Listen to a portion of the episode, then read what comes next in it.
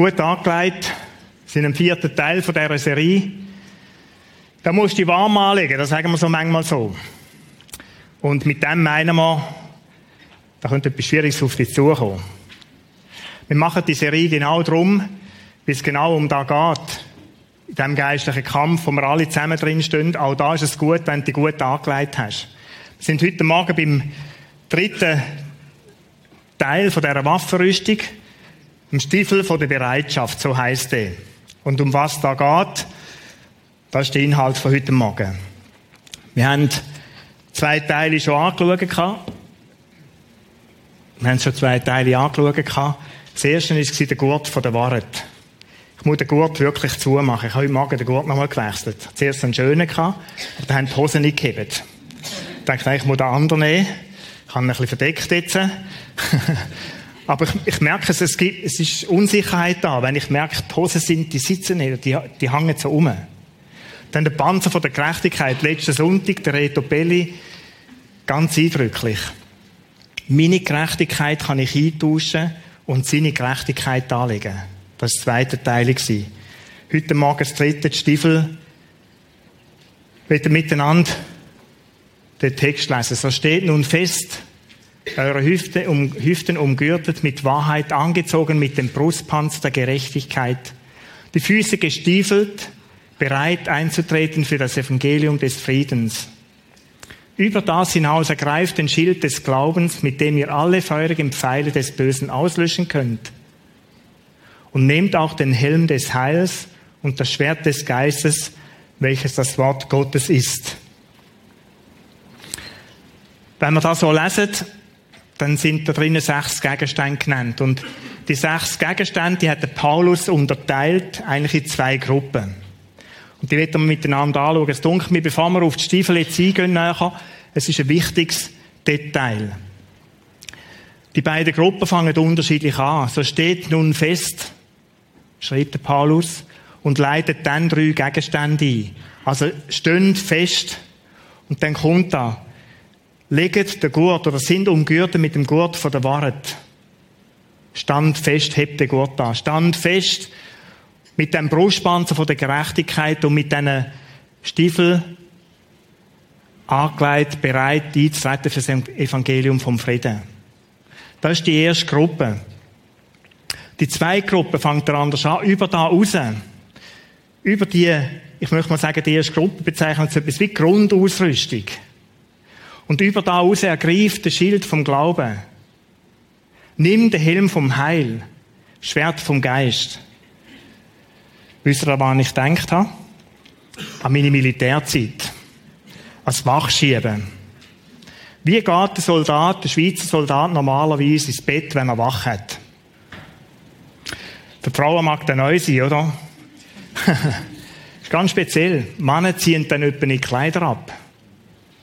Und schleifen ins kuschelige Bischi rein oder so etwas.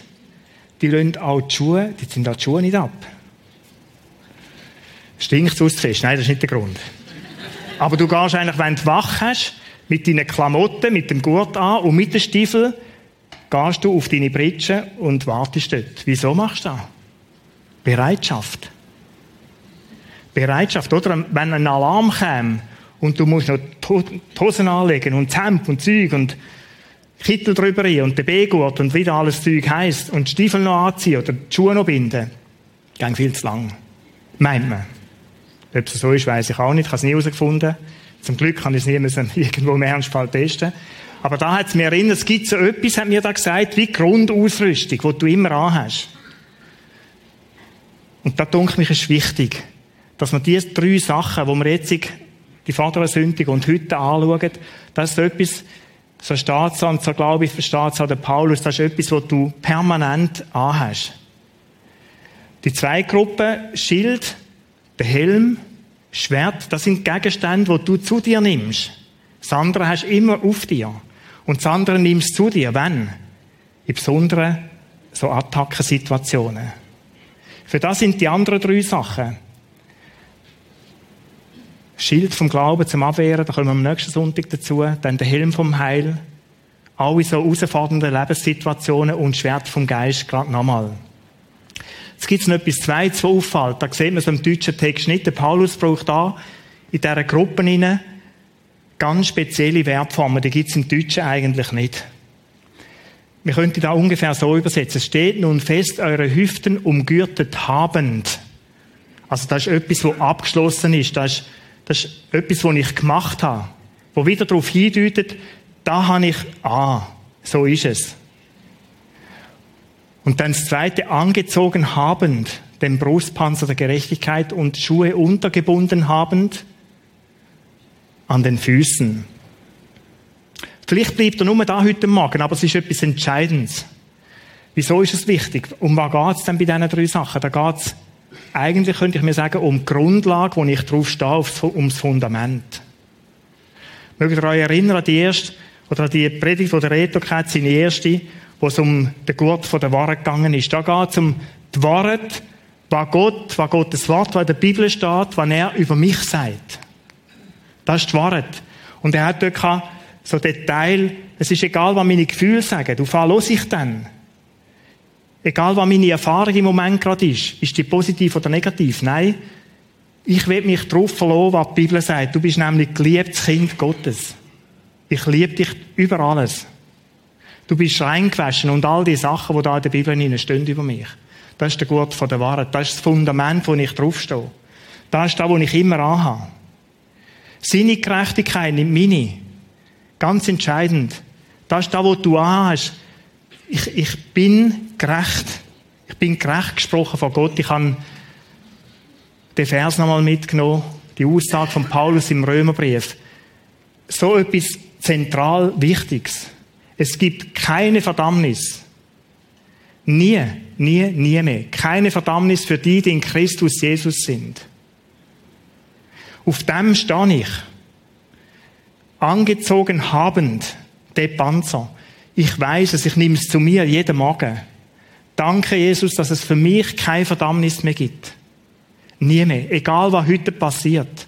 Egal, was gestern war. Und das dritte, angezogen habend die Schuhe der Gerechtigkeit. Oder, äh, sorry, sorry, sorry. Angezogen habend an den Füßen bereit einzutreten für das Evangelium des Friedens. Verstehen ihr da? Nimm da heute Morgen mit. Und wenn es nur da ist, dann ist es, ist es schon gut. Das sind die drei Gegenstände, wie es der Schweizer Soldat da hat, wenn er Mach schiebt. Die Bereitschaft. Und wenn du da hast, dann, dann bist du blitzenschnell parat, noch schnell den Schild zu nehmen, den Helm aufzusetzen oder das Schwert zu nehmen. Aber das ist so wie die Grundlage dazu.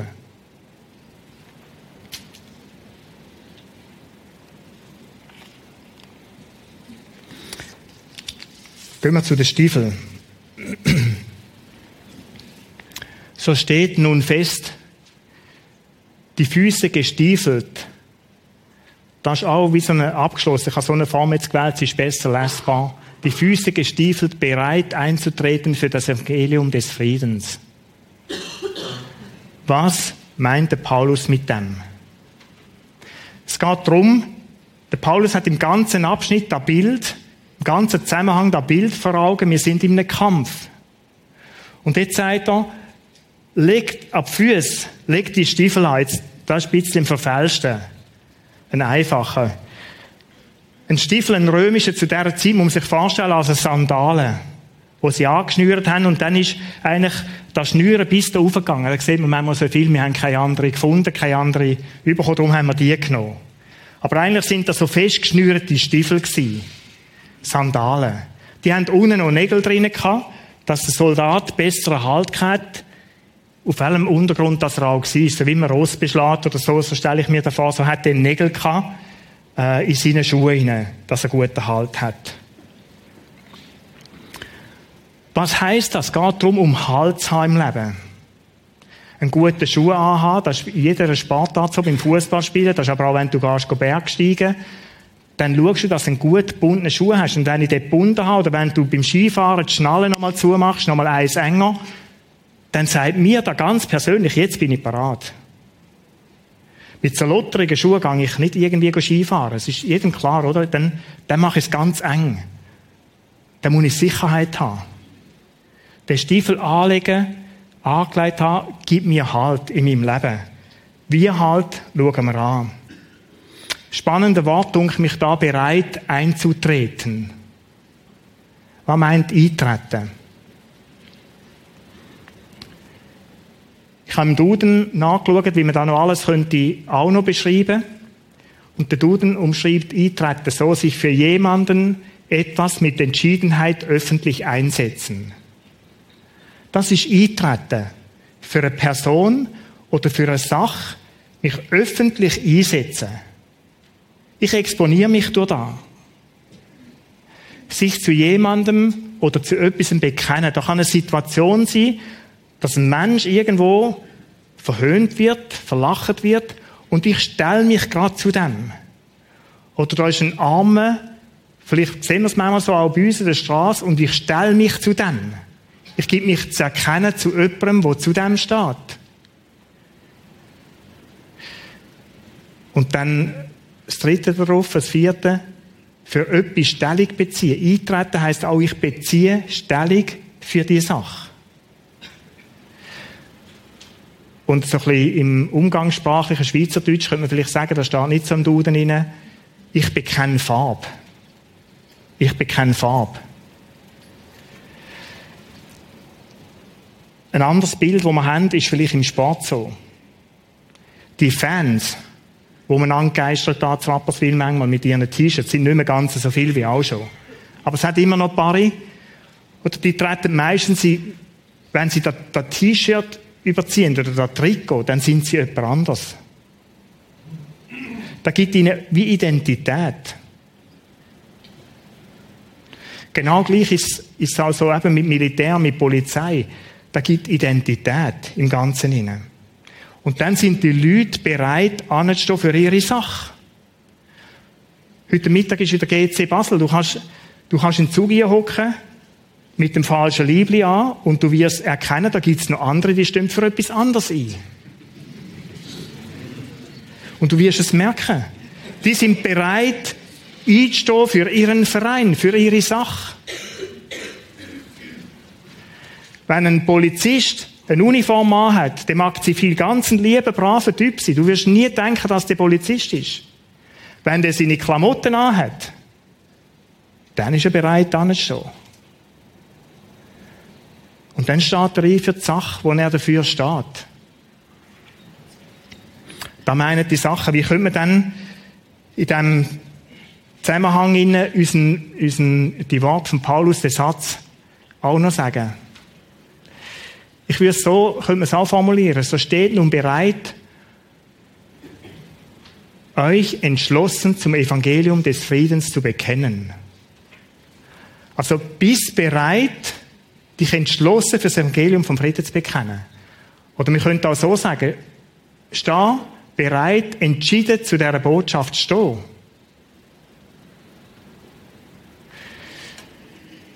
stehen. Steh bereit, um klar Stellung zu beziehen, wo da nötig ist.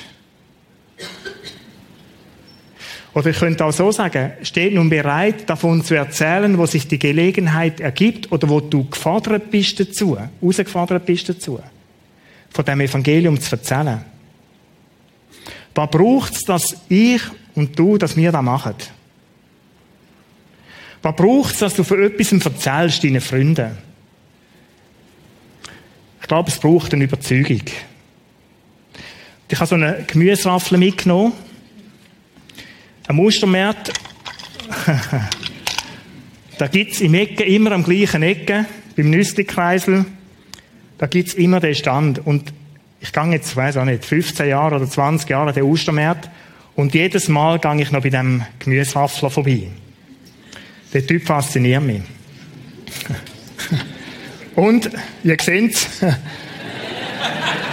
er hat mich überzeugt, oder? Also er hat meine Töchter überzeugt.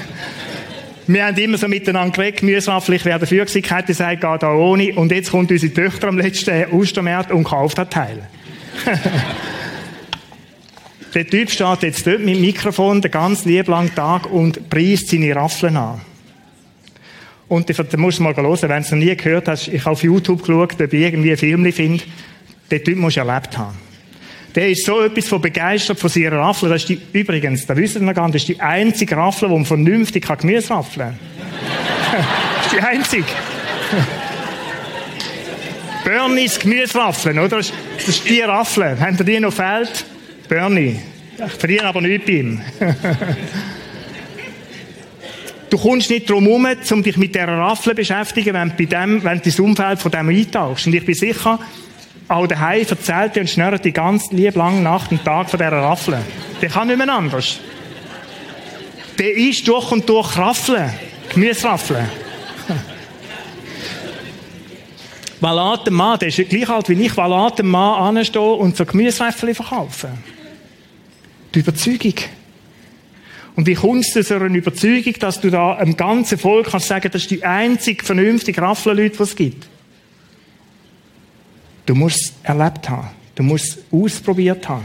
Und ich sage das, ich meine, wir können es daheim auch probieren. Wir bringen es nicht so an wie der. Da gibt es Einsätze, da weiss ich alles Mögliche, du Gurken und Rüebli viereckig und mit Kreuzform und allem in einer Geschwindigkeit kannst machen. Der Typ ist so geschickt, oder? Das ist eine wahre Freude zum Zuschauen. Und du kommst Appetit und sagst, wenn mein Salat einmal so wie aussehen, oder? und er sagt genau, für dieses Problem habe ich die Raffeln.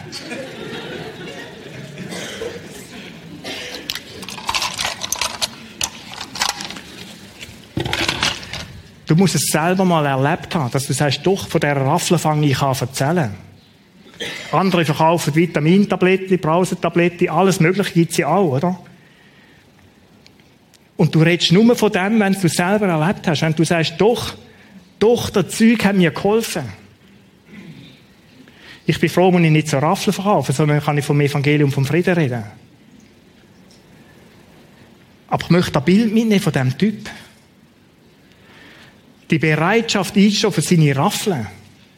Und der Paulus sagt, oh, jetzt muss ich schauen, wo wir sind. Genau, da sind die Sätze. Bist bereit, bist bereit, Farbe zu bekennen für das Evangelium vom Frieden. Steh so an wie der Gemüseraffelverkäufer und erzähl von dem, wenn du gefordert bist. Nimm Stellung, nicht für die Gemüsehafel, sondern für das Evangelium vom Frieden. Nimm Stellung dazu im Alltag. Was ist das Evangelium vom Frieden? Und es ist so wie es beschenkt zum Beschenken. Schau, es ist ganz einfach. Wir müssen es alle zuerst erlebt haben. Sonst können wir nicht mit deren Überzeugung einstehen für etwas. Das Evangelium vom Frieden, wenn da durch und durch, wenn du überzogen bist von dem, dass es das Beste ist, wie er sagt, das ist die beste Strafe. Du sagst, das ist die beste Nachricht, die ich Menschen geben kann. Nur wenn das so ist, wenn du von dem selber überzogen bist, wirst du so handeln können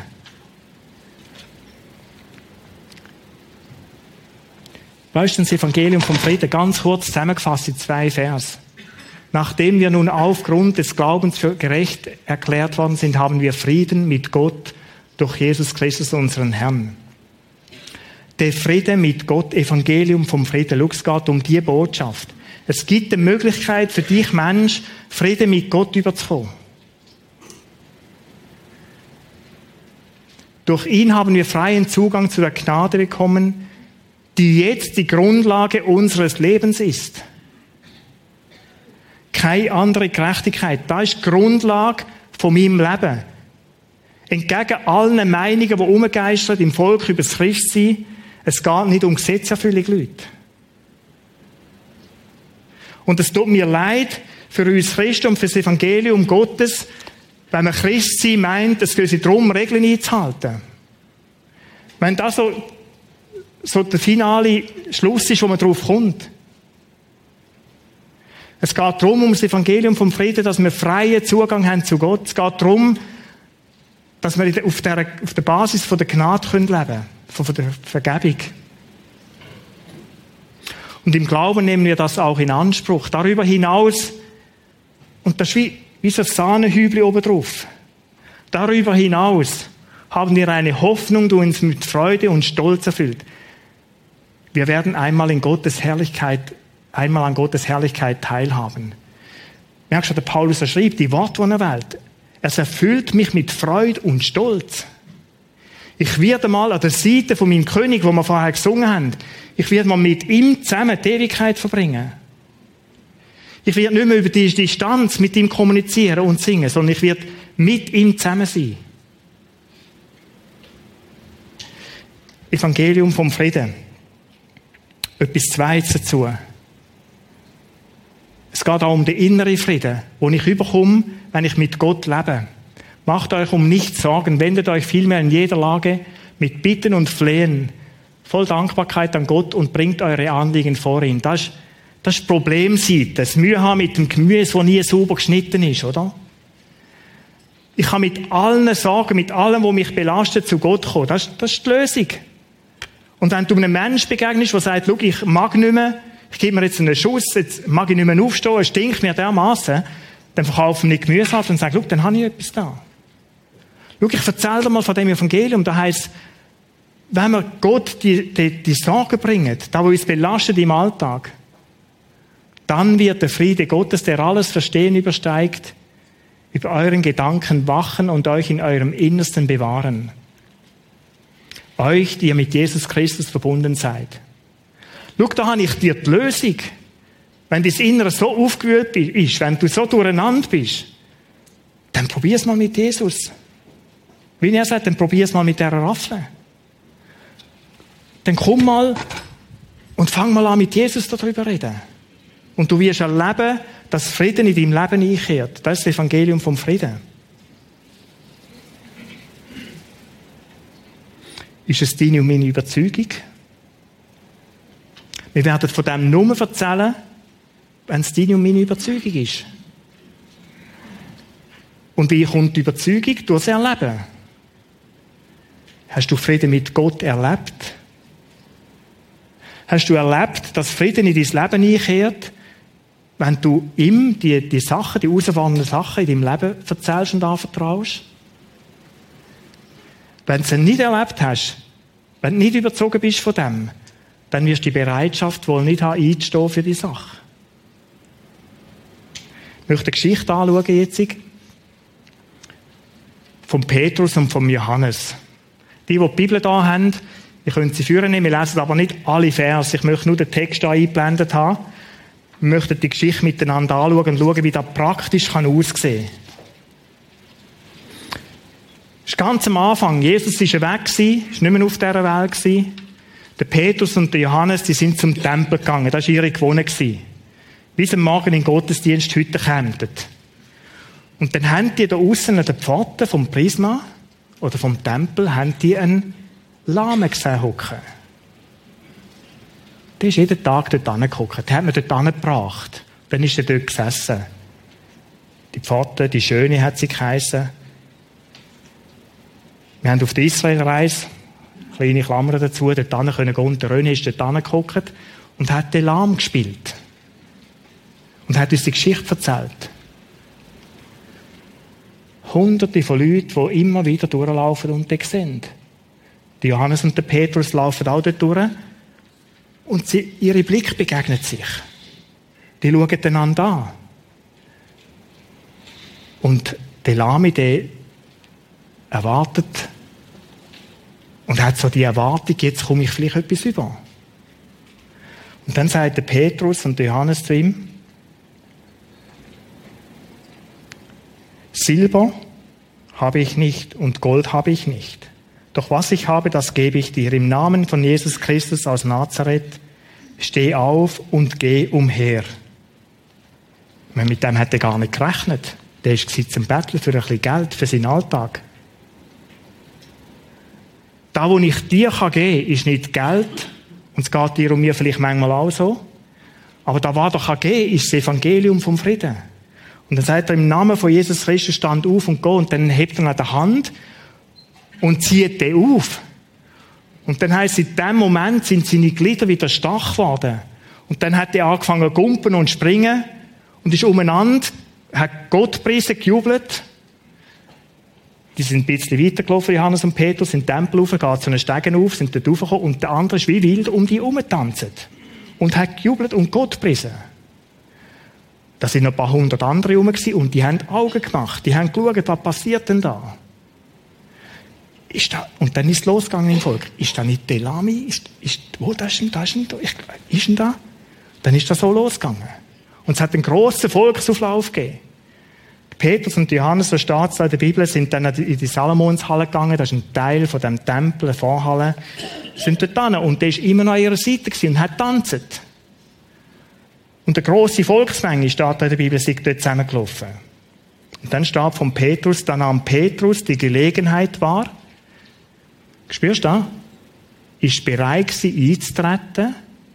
Dann nahm Petrus die Gelegenheit wahr wandte sich an die Menge und sagte, ihr Leute von Israel, warum seid ihr so überrascht, dass dieser Mann auf einmal gehen kann? Warum staunt ihr uns an, als hätten wir das mit unserer Kraft und unserer Frömmigkeit zustande gebracht? Nein, der Gott unserer Väter, der Gott Abrahams, der Gott Isaaks und der Gott Jakobs hat auf diese Weise die Macht und Herrlichkeit sichtbar werden lassen, die er seinen Dienern Jesus Christus verliehen hat. Und dann hat er weiter predigt, das ganze Evangelium vom Frieden. Das sind Leute, die haben von dem gar nicht wissen Aber die sind so erstaunt über das, was da passiert ist, über einen, der erlebt hat, was da heisst, mit Jesus zu leben, und haben ihm gespannt zugelassen. Dann haben sich ein paar andere dazugeschlichen. So nach einer halben Stunde sind die aufmerksam geworden. Petrus und Johannes sprachen noch zu der Menge, als plötzlich einige Priester, der Kommandant der Tempelwache und eine Anzahl Sadduzäer, da ist eine Gruppe von Leuten, die nicht an du verstehen glaubt, auf sie zutraten, voll Zorn darüber, dass die Apostel es wagten, vor dem Volk als Lehrer aufzutreten. Dann haben die die verhaftet und weil es schon gegen den Abend war, haben sie es nicht irgendwo wieder freigelassen, sondern sie haben es eingebuchtet. Johannes und Petrus im Gefängnis. Am nächsten Morgen sind sie vor der Hohe Rat in Jerusalem gezogen worden. Die haben Sitzung gehabt. Und dann steht da weiter, dann haben sie erzählt, mit welcher Kraft und so, wie machen die da, haben die die gefragt, dann steht da vom Heiligen Geist erfüllt, gab Petrus ihnen folgende Antwort. Führer unseres Volkes, verehrte Ratsmitglieder, wenn wir uns heute dafür verantworten müssen, dass wir einen kranken Menschen Gutes getan haben, und wenn er uns fragt, auf welche Weise, es denn, äh, auf welche Weise er denn gesund geworden ist, dann sollt ihr alle und das ganze israelitische Volk wissen, es geschah im Namen von Jesus Christus von Nazareth, den ihr gekreuzigt habt, den Gott von den Toten auferweckt hat. Seine Kraft hat bewirkt, dass dieser Mann hier gesund vor euch steht. Die Unerschrockenheit, mit der Petrus, Vers 13 und Johannes sich verteidigten, macht einen großen Eindruck auf die Mitglieder des Hohen Rates. Zumal es sich von dem zumal es sich bei den beiden offensichtlich um einfache Leute ohne besondere Ausbildung in der Heiligen Schrift handelte. Also Leute wie du und ich. Nichts Besonderes. Grossen Eindruck gemacht. Dann haben sich die wieder versammelt, ohne den Johannes und den Petrus. Haben gesagt, was sollen wir auch mit denen machen jetzt? Grosse Frage. Die haben eigentlich nichts Schlechtes gemacht. Dann haben die da diskutiert. Und dann sind sie zu etwas gekommen, wo ich heute an unserem Land oft höre. Dann sind sie zu dieser Formulierung gekommen, doch darf sich die Botschaft von diesem Jesus auf keinen Fall noch weiter unter Bevölkerung verbreiten. So ein Zeichen.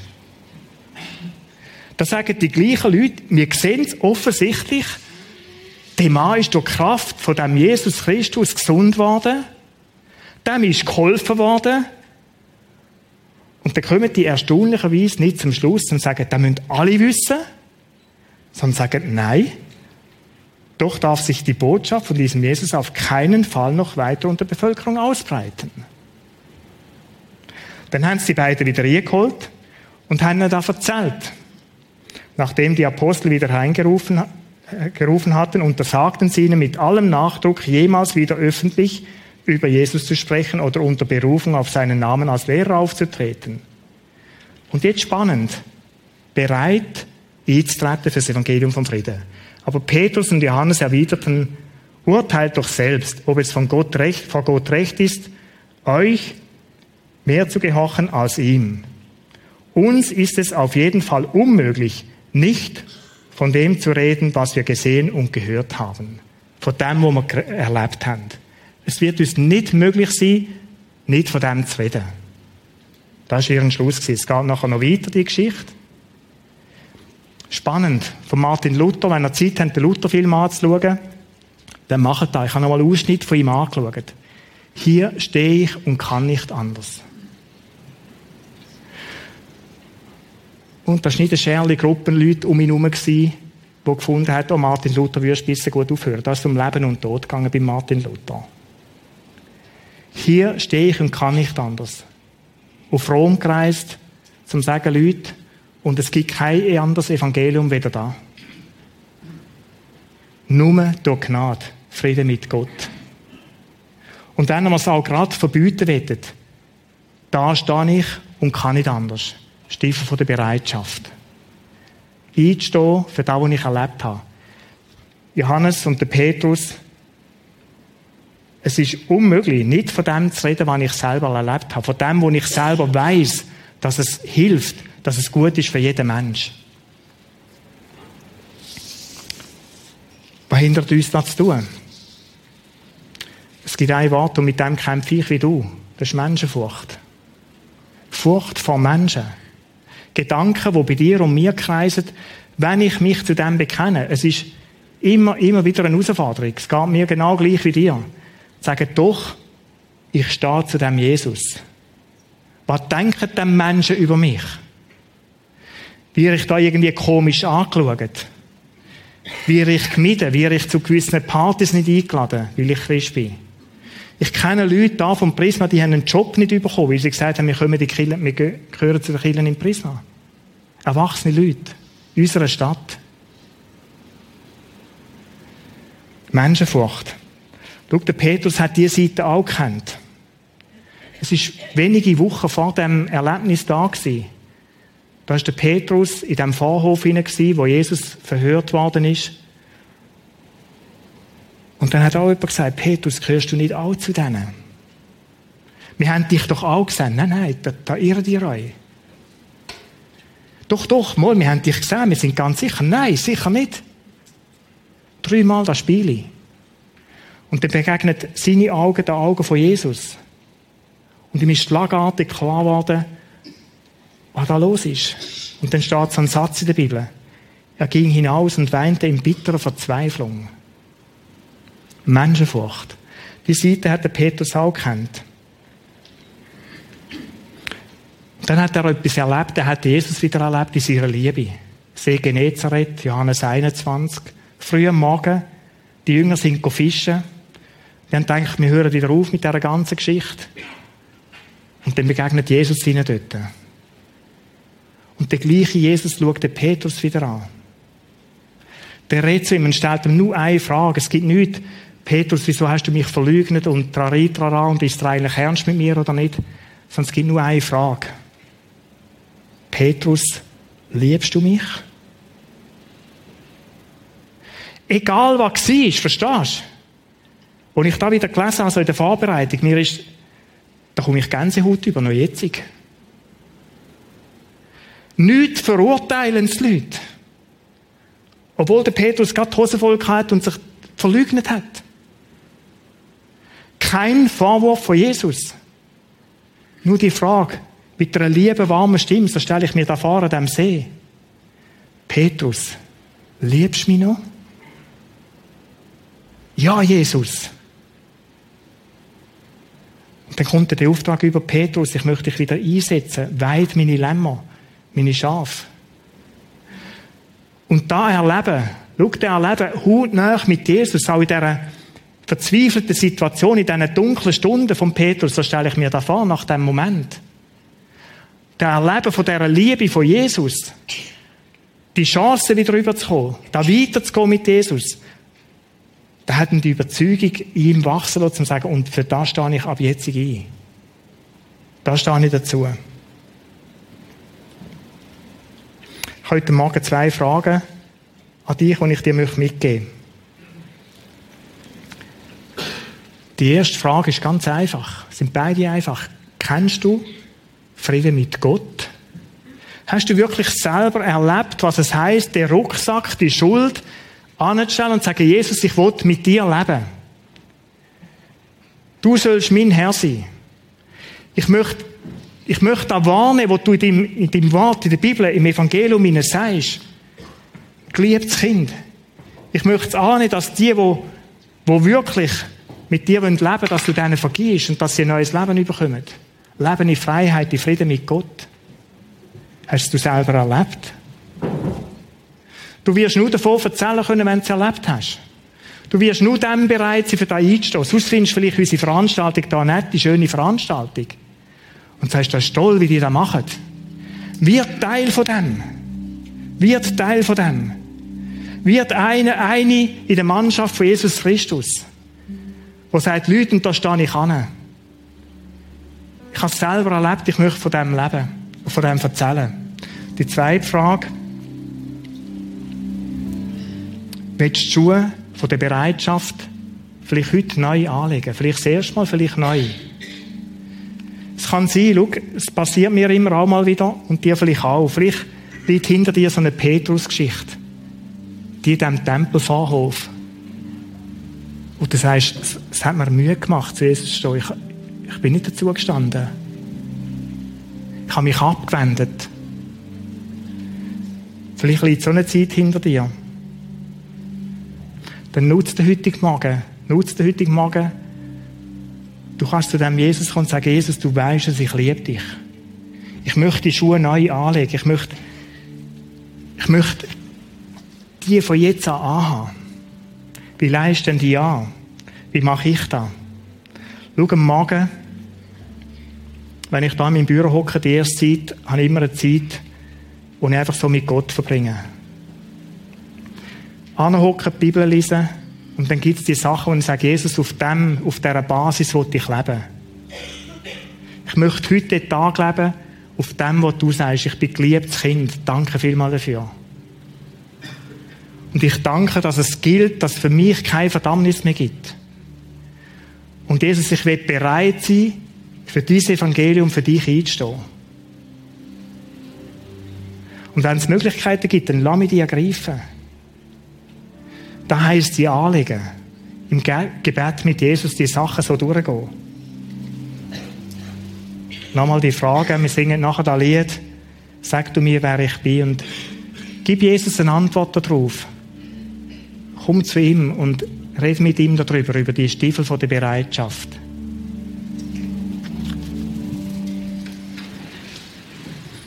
So stehen nun fest die Füße gestiefelt, bereit einzutreten für das Evangelium des Friedens.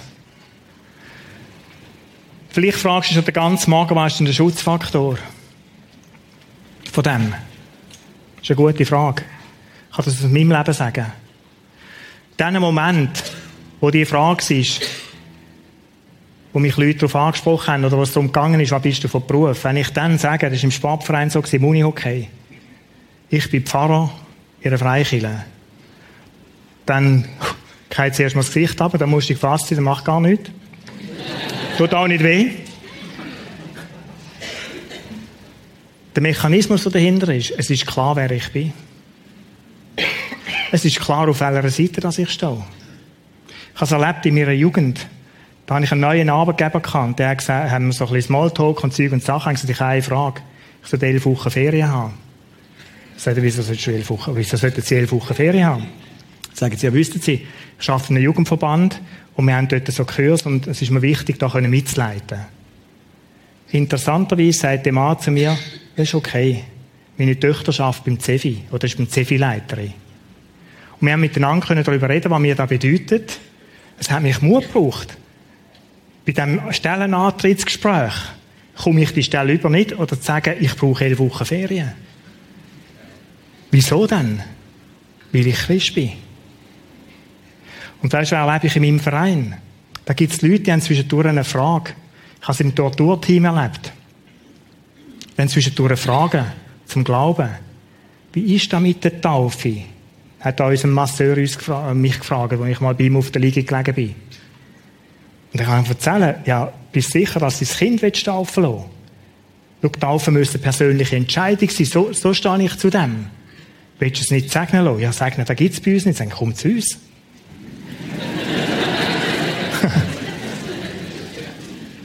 die Jungen, die ich beim Unihockey-Verein habe, da hat sich einer das Leben genommen für ihren Kollegen, von zwei. Die kommen zu mir mit dieser Frage. Da weiss ich noch wir sind auf der Zugsfahrt heim von einem Spiel. Dann erzählt mir einer da und alle zusammen, also wirklich alle, in einem Zugsabteil, musst du dir vorstellen, suchen Platz rundum und wir reden über da, über sich das Leben nehmen und was dem passiert, was nach dem Tod passiert. Weißt du wieso? Weil sie gewusst haben, ich bin Christ. Es gibt auch die anderen Momente in meinem Leben, wo es mir schwerfällt. Wo ich es nicht geschafft habe, zu dem zu stehen. Und in dem Moment ist es wichtig, in die liebenden Augen von Jesus zu schauen und zu sagen, Jesus, ich liebe dich. Es tut mir leid, bin nicht zu dir gestanden. Leg die Stiefel von der Bereitschaft an, probier es morgen aus, bevor du ins Geschäft gehst, bevor du an den Arbeitsplatz gehst. Und sag Jesus, ich möchte bereit sein, für dieses Evangelium einzustehen, für dich einzustehen.